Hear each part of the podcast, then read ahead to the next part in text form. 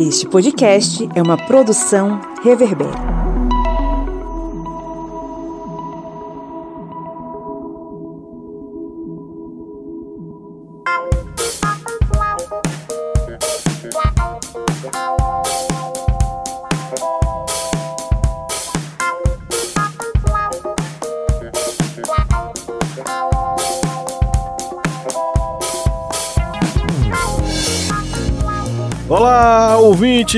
Está entrando no ar mais um episódio da sua Minipédia, o seu programete com conteúdo histórico expresso, que é o tempo de você tomar um cafezinho, ficar informado, informada e rir um pouco com as nossas diabruras aqui. Eu estou acompanhado desses dois daemons que, no, que me seguem ao longo da vida desde um, de, um desde 2011 no historiante, mas desde 2007 na minha vida acadêmica. E a outra que desde 2012, né, nos acompanha lá nos ajuda a produzir o restaurante lá do Maranhão. Eu tô com o camarada Kleber Roberto. E aí, pessoal, beleza? Eu conheço o Pablo desde o tempo que ele era bem magrinho, viu? Era Isso é nem existe, Já Kleber. Pablo. Eu nunca fui magrinho, Kleber. Você tá foi. de brincadeira comigo. Quando, quando você era servo do proletariado capitalista.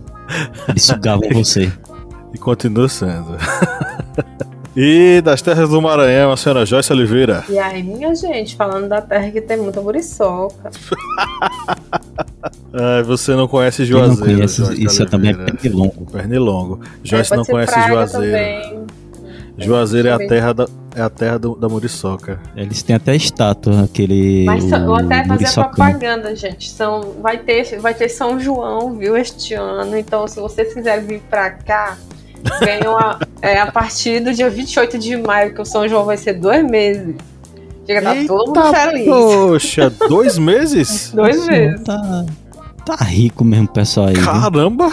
E levem, todo mundo fala isso. Levem mosquiteiro. Levem mosquiteiro, né? Não, nessa época não tem muita muriçoca, não. Tem muita muriçoca na época da chuva. Mulher. Nessa época tá parando de chover já mais junho. Se você tá garantindo. Ouvintes, não levem muriçoca quando forem ao Maranhão. Ou, oh, muriçoca, mosquiteiro.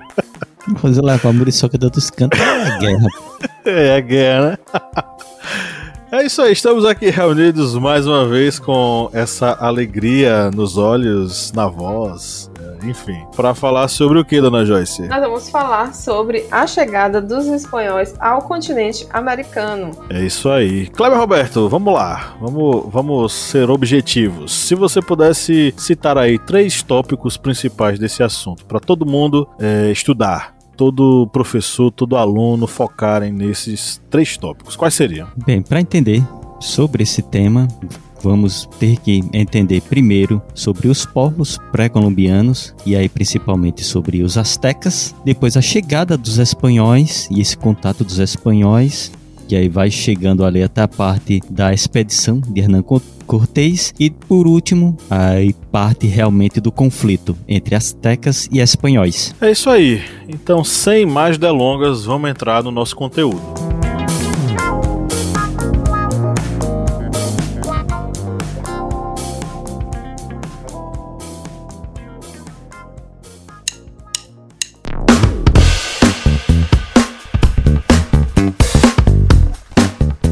Camarada Kleber Roberto, qual é o seu aplicativo preferido para ouvir podcast? O meu aplicativo é o Orelo, porque ele é leve, fácil de utilizar e você pode encontrar todos os podcasts da família Historiante lá no Orelo. E a cada play que você dá lá nos podcasts, o Orelo vai estar fazendo uma contribuição simbólica para o historiante. Então, baixe o aplicativo e faça aquela maratona nos nossos podcasts.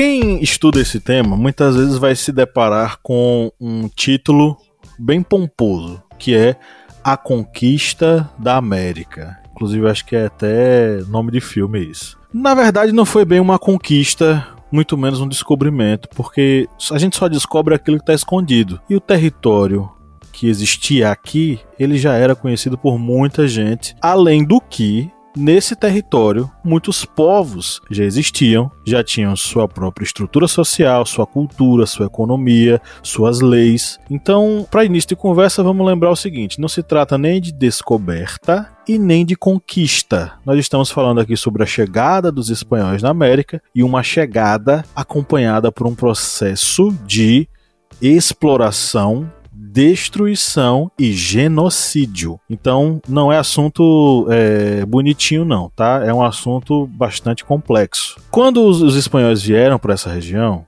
quando os europeus vieram para essa região, ela já era habitada, ela já tinha suas próprias estruturas e seus próprios povos. Geralmente nós chamamos essas civilizações que aqui já viviam de pré-colombianas, ou seja, as civilizações que existiam antes da chegada de Colombo. A gente também pode chamá-las de civilizações autóctones ou civilizações indígenas ou originárias, porque elas estavam aqui primitivamente. Então, quando os espanhóis chegam na região, né, que é ali o Vale do Lago de Texcoco, que é a região onde os astecas vivem, ali aquela região já tinha diversas cidades diversas cidades mesmo. Os astecas eram também chamados de povos mexicas e eles é, acabam se estabelecendo ali no vale, que também é chamado de Vale do México, por volta do século 13. Eles vão chegar lá e vão inicialmente ser dominados. Eles vão ser dominados pelos tapanecas, que vão habitar ali a cidade de Azcapotzalco que era a principal cidade da região. Os astecas aos poucos eles vão começar a se estruturar em torno de uma cidade. Essa cidade vai se chamar Tenochtitlan, que vai ser fundada em 1325. E em Tenochtitlan eles vão começar a se estabelecer e tal. Inclusive a própria escolha do local, ela é fruto de um presságio. Que presságio era esse? Os sacerdotes avistaram uma águia pousada num cacto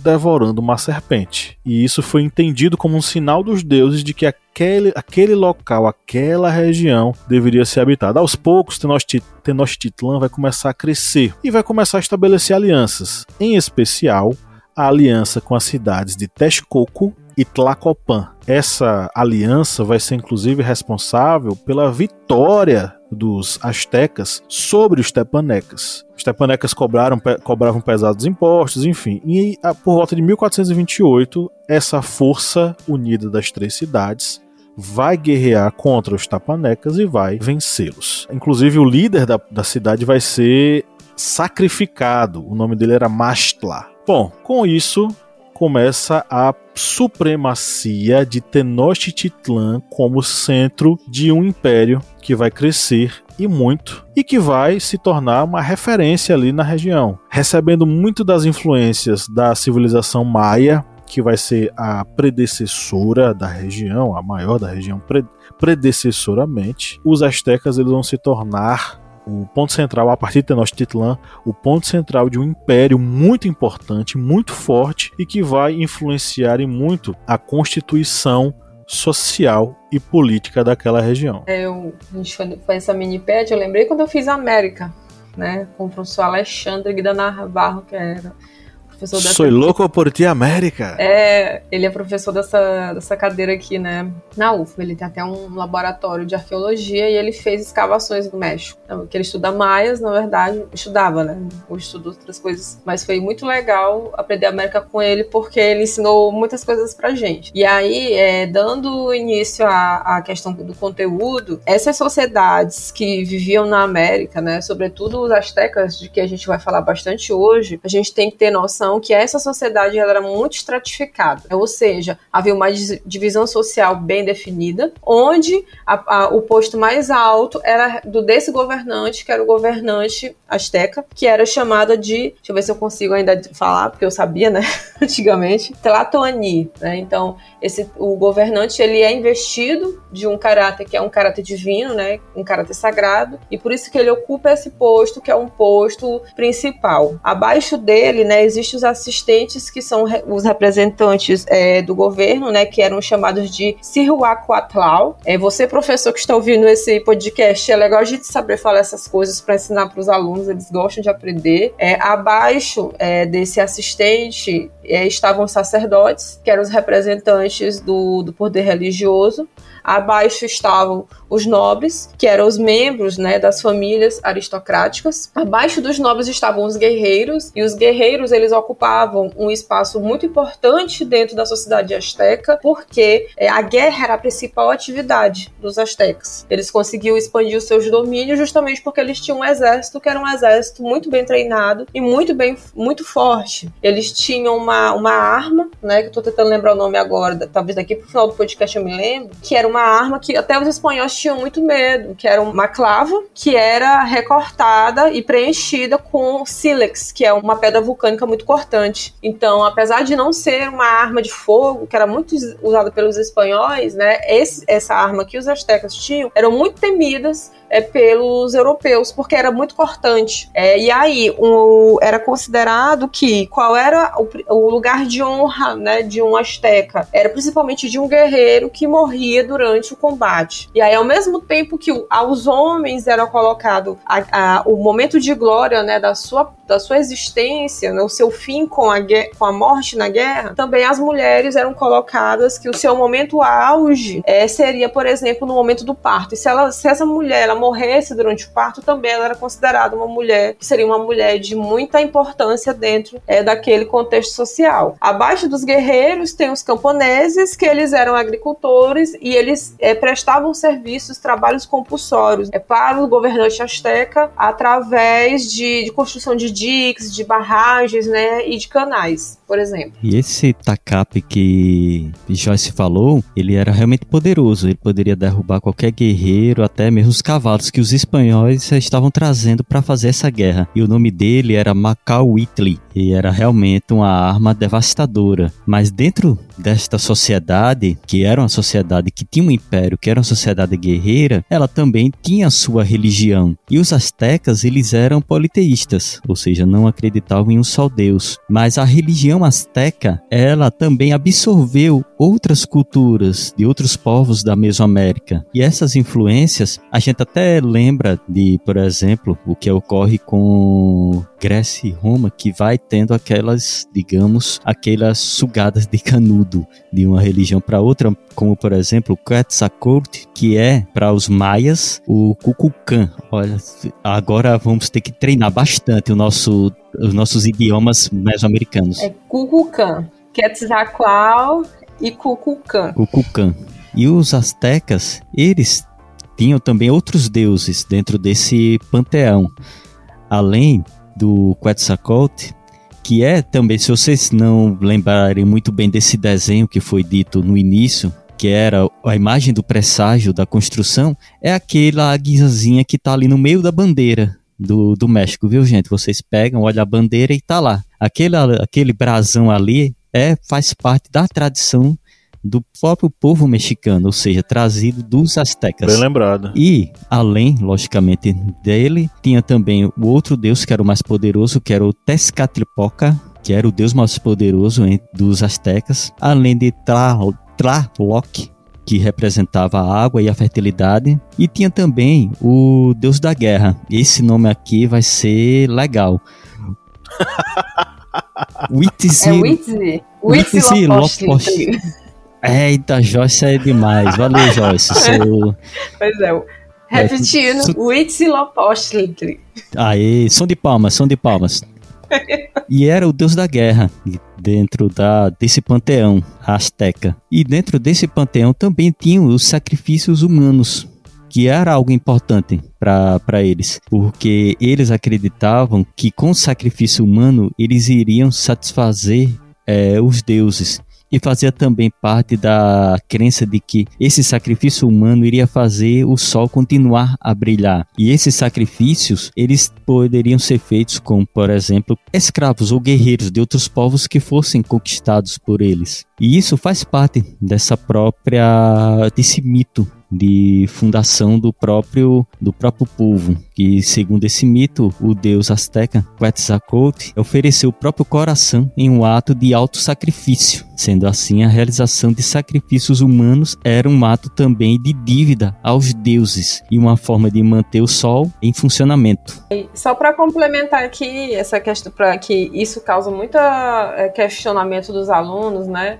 É que a, é, o mundo azteca ele acreditava que ele tinha sido feito de sangue de ossos. E aí por isso que era necessário que ocorressem sacrifícios. E aí a pedra solar, né, é, pode ser usada, geralmente está nos livros, mostra muito bem que existe, né, o sol bem no meio e, e na língua do sol tem uma faca, que é isso que garante que o sol apareça no outro dia, justamente a ideia de, de ter que haver esse sacrifício. Isso é um pouco complicado para os alunos entenderem, então a gente tem que explicar isso bem legalzinho para eles. É isso aí. Nesse período, a gente está assistindo aí já no século XV da nossa era, uma, um apogeu dos astecas ali na região da Mesoamérica. Ao passo em que na Europa começam a se estabelecer aquilo que a gente vai chamar de grandes navegações, não mais em direção ao Oriente, mas em direção ao Ocidente. Há um nome que é muito reproduzido que é o de Cristóvão Colombo, e aí existem alguns, alguns mitos em torno dele. A primeira coisa, o mito de que Cristóvão Colombo queria provar que a Terra era redonda através de uma viagem de circunnavegação do globo terrestre. Isso é falso. A época de Cristóvão Colombo, muitos e muitos mapas, estudos e uma série de compêndios é, intelectuais já afirmavam por A mais B de que nós vivíamos numa, é, num planeta esférico. Isso não era discussão. A outra questão era de que o Cristóvão Colombo queria é, encontrar um caminho mais rápido para as Índias e só. Também não. Ele queria isso sim, mas ele também queria empreender uma viagem em direção ao, à margem oeste com a ideia de, sabendo que inclusive que já existiam terras naquela região, encontrar terras e dar elas é, é, como possessões da rainha Isabel de Castela e, consequentemente, seu marido Fernando de Aragão. Sabendo disso, a chegada de Cristóvão Colombo em 1492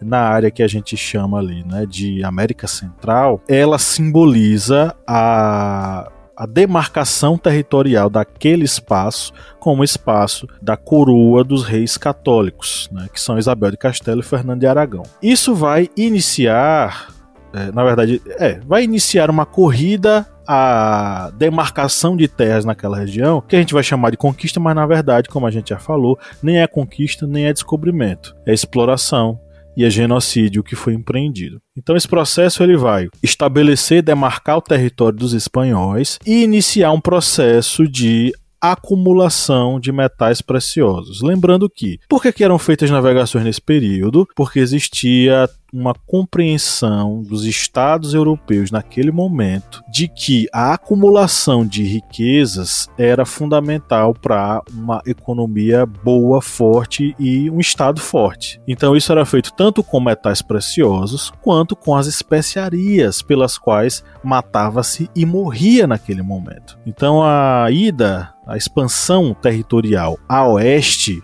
do globo terrestre, ela não foi feita, ah, vou, vamos ali dar uma volta no mundo. Ah, eu não sabia que existia terra ali. Não, todo mundo já sabia, gente. Já existia compreensão disso tudo. Na verdade, foram navegações para demarcar territórios e declarar que aquela possessão era de coroa tal é, ou outra coroa tal. Então, era uma demarcação através, inclusive, na, através da busca de riquezas, seja ela em metais preciosos, seja ela em especiarias. E isso vai gerar uma série de conflitos, inclusive a famosa divisão do mundo em dois tratados, né?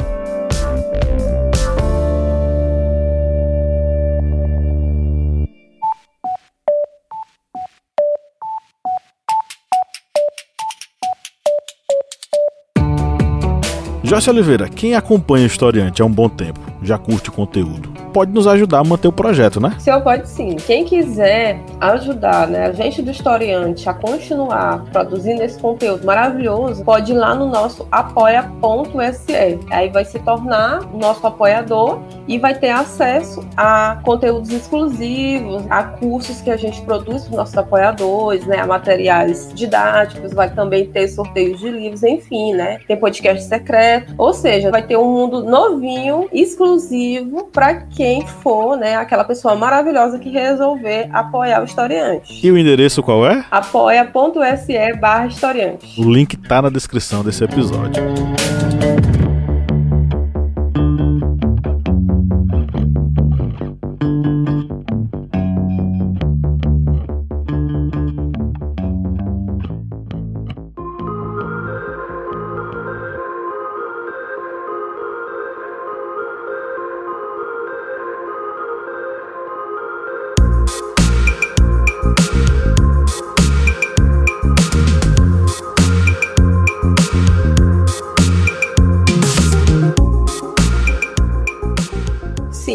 E aí o que é que a gente tem que entender desse processo, que eu chamo de expansão ultramarina, porque eu estudava colônia né, antigamente, é que está se procurando estabelecer né, essas zonas de influência e também domínios que são domínios importantes para a expansão desses reinos e do próprio sistema econômico aí é, durante esses séculos 14, 15, 16 17. Depois de 18 as coisas elas vão tomar outra dimensão. E aí, para tentar resolver né, essas questões, principalmente entre os séculos 14, 15 e 16, você tem, sobretudo, um domínio que é, é, é do, de Portugal e Espanha, eles que disputam né, essas zonas de influência, disputam esses territórios em várias regiões, que é na América, mas também, né, principalmente na Ásia. E aí nós temos o primeiro tratado, que é o famoso Tratado de Tordesilhas, que é o quê? Né? Em 1494, Espanha e Portugal eles vão traçar o meridiano, né? Para quem não lembra o que é o meridiano, porque história precisa de geografia, né? O meridiano ele é uma linha que divide o mundo em dois polos, né? Ligando os dois polos. Então, o meridiano de Tordesilhas ele vai dividir os domínios que são os domínios considerados da América Portuguesa e os domínios de Castela. Depois desse meridiano, né, é, que consegue se estabelecer quais são essas zonas de influência dentro do continente americano, vai haver também o debate, a necessidade de um anti antimeridiano que é o antimeridiano, né, de Saragoça. E aí, por que, que é um antimeridiano, Joyce? Ora, porque é do outro lado, literalmente. Se Tordesilhas a gente está falando da América, né, o Tratado de Saragoça ele vai se voltar para o lado que são o lado é, das Índias, literalmente, né, para o continente asiático. E aí, o Tratado de Saragoça ele tem o princípio de resolver a questão de quem é o, o dono, né, vamos dizer, o quem tem a posse da, das Ilhas das Molucas, que era uma região extremamente importante, o comércio de especiarias, que era, era a grande, vou colocar nesses termos, né, a grande trend do século XV, início do século XVI, era justamente o comércio das especiarias. Então, para tentar resolver essa situação que era de um conflito é, geopolítico entre esses, esses dois reinos específicos, foi é, feito em 1529, né, por Dom João III de Portugal e o Carlos I de Espanha, a assinatura do Tratado de Saragoça, que definiu, né, quais eram os limites da área de influência dos portugueses e dos espanhóis na Ásia. Nesse caso, o que é que foi resolvido, né? Que as Molucas ficariam com Portugal, né, seriam cedidas a Portugal pela Espanha pela quantia módica de 350 mil ducados de ouro. Ouvindo essa daí questão de divisão de terras, acho que se quando meus filhos forem ouvir essa minipédia, eles vão fazer essa mesma divisão com a batatinha frita. Ó, 10 centímetros do copo de Coca-Cola, a batata é minha. 10 centímetros do seu copo é sua. Vamos fazer a divisão do novo mundo de batatas fritas.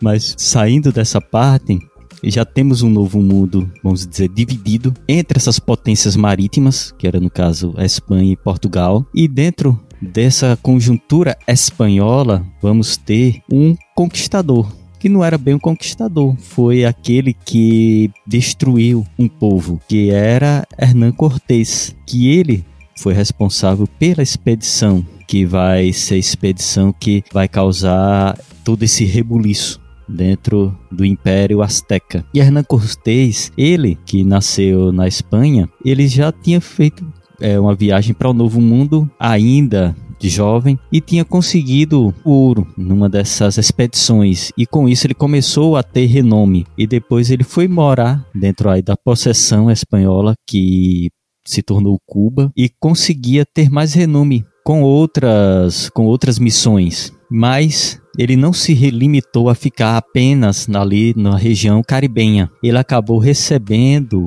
digamos, essa expedição que era uma expedição para o continente. E essa expedição para o continente acabou resultando na expedição contra o Império Azteca. E isso se iniciou em 1519 quando ele saiu de Cuba, como dito em Cuba, ele já tinha tido renome, já tinha tido várias missões, conseguido ouro, com isso conseguido terras indígenas, mas em 1919 ele partiu de Cuba à frente de 508 homens com 11 embarcações indo para a península de Yucatán, no México, aí já na parte continental da América Latina. E ele começou a fazer essa expedição de conquista contra o Império Azteca. Só que vocês veem, 508 homens, estamos falando de um império do Império Azteca, um império que tinha mais de 11 milhões de pessoas. Como é que esse cidadão ele vai fazer essa, digamos, missão de conseguir derrotar? Bom, a gente falou do Hernan Cortés, né? É, Kleber muito bem pintou aí esse quadro do, entre aspas, conquistador, Hernán Cortés. E aí do outro lado nós temos o Montezuma, que era o imperador asteca do período, né? E aí a gente precisa entender o seguinte, Montezuma ele fazia parte de anos de crescimento do Império Azteca que não foram empreendidos pelas mãos de Montezuma especificamente, mas com os imperadores anteriores. Antes de Montezuma II, nós tivemos cinco soberanos que vão se suceder no trono do Império Azteca entre o fim do reinado de Itzoquatl que era o último, é, enfim, grande chefe das três cidades aliadas, até a chegada de Montezuma II. A gente vai ter Montezuma I, né, que é aquele, o, o, ele era cognominado aquele que se zanga como senhor, ou o arqueiro que flecha o céu, ou o antigo. Aí ele vai ser sucedido por Axa Yakatl, que é a face da águia, o cognome dele, Tizok, que era chamado de aquele que se sangra, uma alusão ao ritual do auto sacrifício que o próprio Quetzalcoatl fez na mitologia é, asteca. E o último deles, antes de, antes de, de Montezuma, é Ahuitzotl, que é o monstro aquático. E aí a gente chega até Montezuma II, que era conhecido como Xocoyotzin, que era o honorável mais jovem. Todos esses soberanos eles foram responsáveis pela expansão do Império Azteca, pelo estabelecimento de uma dominação muito grande, né, a conquista de diversas províncias e a expansão né, e o fortalecimento desse reinado. É tanto que o Império Azteca tinha diversas diversas províncias. Então a, é, é a, lista é de 38 províncias divididas aí em 5, 6, 6 territórios. E todas elas estabelecidas de tal modo que todas deviam contribuir com os tributos que elas pagavam de uma a quatro vezes por ano, a depender das mercadorias e produtos que elas forneciam ao império. Então são diversos,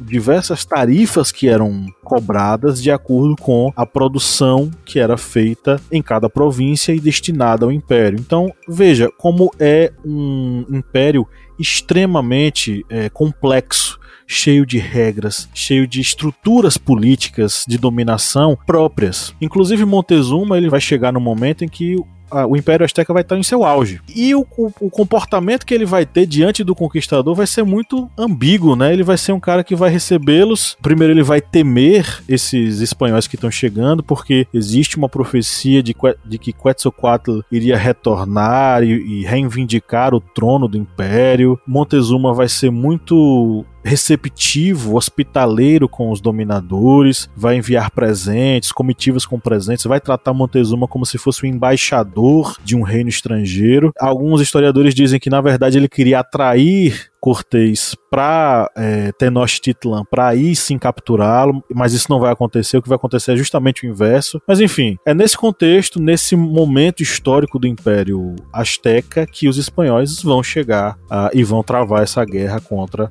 os povos locais. E aí entra uma figura que é uma figura muito importante dentro do processo e por isso que é muito controversa, que é a Malinte, também muito conhecida como Don, Dona Marina ou Marina, né?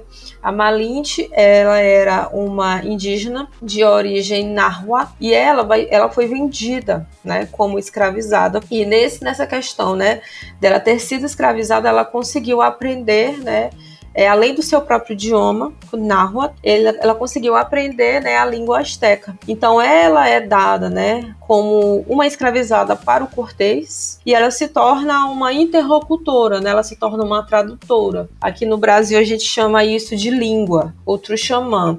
Então ela tem esse papel né, é, de conseguir fazer as alianças dos espanhóis com os povos que eram os povos submissos aos astecas. E aí ela era tão inteligente que durante pouco tempo ela precisou de uma pessoa que conseguisse traduzir para ela o espanhol. Né? Ela conseguiu aprender o espanhol, então ela conseguia fazer a negociação né, direta entre o Cortês. Ela acabou tendo um filho com, com o Cortês, né? É, só que como ele era casado, ele arrumou um casamento para ela com o, o Dom Juan Chamarilho, mas ela acabou tendo um filho dele, e ela que vai ser muito a responsável, né, por esse processo de alianças e da dominação do Império Azteca. E por que, que é uma figura controversa, né? Existem é, visões que a veem como uma traidora, né, por ela ter permitido essas alianças, né, que acabaram derrubando o Império Azteca e culminando no início da dominação dos espanhóis no continente americano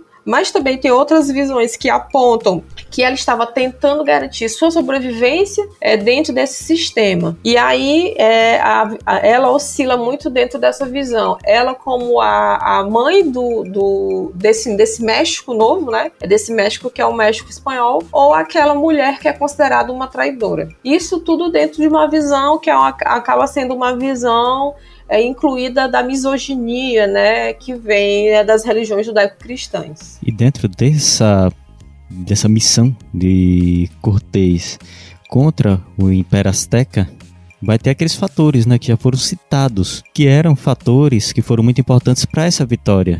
Um deles, como dito, foi o fator psicológico. E o que era o fator psicológico? Eram as novas armas que os espanhóis eles possuíam, as armas de fogo, canhões, a espada de, de metal, os cavalos, tudo isso era novo para os mesoamericanos, para aqueles povos.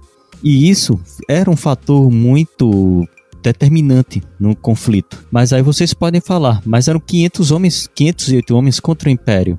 Mas aí eles fizeram alianças. Um dos povos que ele fez aliança foram os Totonacas, que foram convencidos a se tornarem aliados, mas não foram só eles. Outro povo que foi muito mais poderoso também se tornou aliado dos espanhóis, que era o povo Tlaxcalteca. E esse povo, eles não tinham sido subjugados pelos astecas, era um povo independente. E os astecas iriam utilizá-lo, digamos, como uma barreira, porque os espanhóis eles iriam chegar e não iriam passar, porque era um povo considerado poderoso. Mas os espanhóis, eles conseguiram derrotar esse povo e com, se tornaram outros aliados dos espanhóis. Ou seja, vamos tendo alianças e agora os astecas tinham um inimigo muito poderoso, além dos espanhóis, esses outros dois povos. E além disso, tinham as questões biológicas, e essas questões biológicas eram que? As doenças, entre elas a varíola. E essas doenças, os povos que compunham os nativos americanos, eles não tinham anticorpos para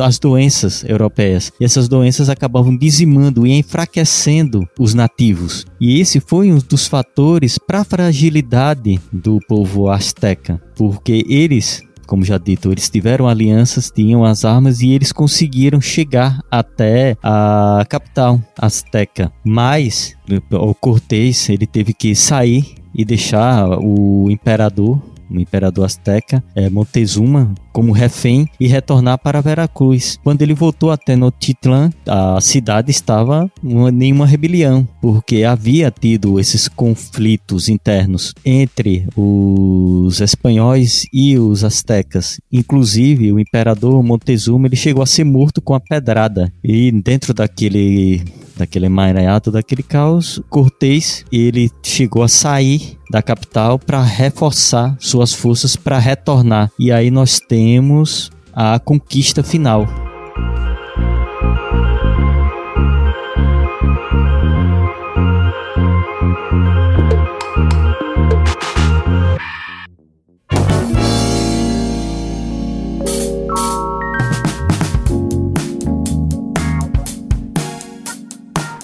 É isso aí. E já chegamos a quase 40 minutos. Eu não vou me estender muito, não. Mas o que vai acontecer, o resultado final disso tudo é, de fato, a queda de Tenochtitlan e a dominação completa dos espanhóis ali naquela região. Inclusive, a, o território asteca vai ser rebatizado como Nova Espanha e é o fim de um dos impérios mais importantes e imponentes da Mesoamérica. Mas aí já é papo para uma outra um outro episódio. Chegamos ao final da nossa gravação. E aí, meus amigos, vocês querem sugerir o que para esses nossos ouvintes? Eu vou dar uma dica rápida. Leiam o livro do Jacques Sustel, A Civilização Azteca. É um livro muito interessante, consegue estabelecer ali uma série de características e estruturas da civilização azteca que vai fazer com que você entenda bem o que, é que a gente está falando, vai dar uma, uma orientação bem interessante ali sobre como a gente consegue entender essa estrutura e todas as simbologias, porque ele aborda vários aspectos da cultura azteca. E aí, meus amigos, o que, é que vocês querem falar? Eu vou indicar outro livro, que é um livro que eu gosto também bastante, que é do Tsvetan Todorov chamado A Conquista da América, mas especificamente um capítulo que é muito legal chamado Montezuma e os signos, porque é muito importante a gente entender a constituição desses imaginários para a gente poder trabalhar, né, os encontros, os desencontros e os processos de dominação. E eu não vou deixar uma dica, mas vou deixar aqui uma pergunta. A gente viu aí sobre a Malish, se ela foi uma traidora ou não naquela situação. A gente pode trazer para o nosso contexto, né? Calabar. Aqui eu lembrei na hora. Será que Calabar foi um traidor, realmente? O Calabar que fez parte ali daquele período. Se você estiver ouvindo esse minipad até agora, deixa lá nas nossas redes sociais essa sugestão. Polêmicas vazias. Seria uma boa, não seria? Polêmicas vazias, hein, Kleber? Rei português te mata, viu? Não sei, não sei. Se ele vier pra cá, a gente pega o ouro de volta. A gente já tá falando demais. É isso, galera. Chegamos ao final da nossa gravação. Um grande abraço e tchau, tchau. Tchau, gente. Até mais. Valeu, pessoal. Até mais.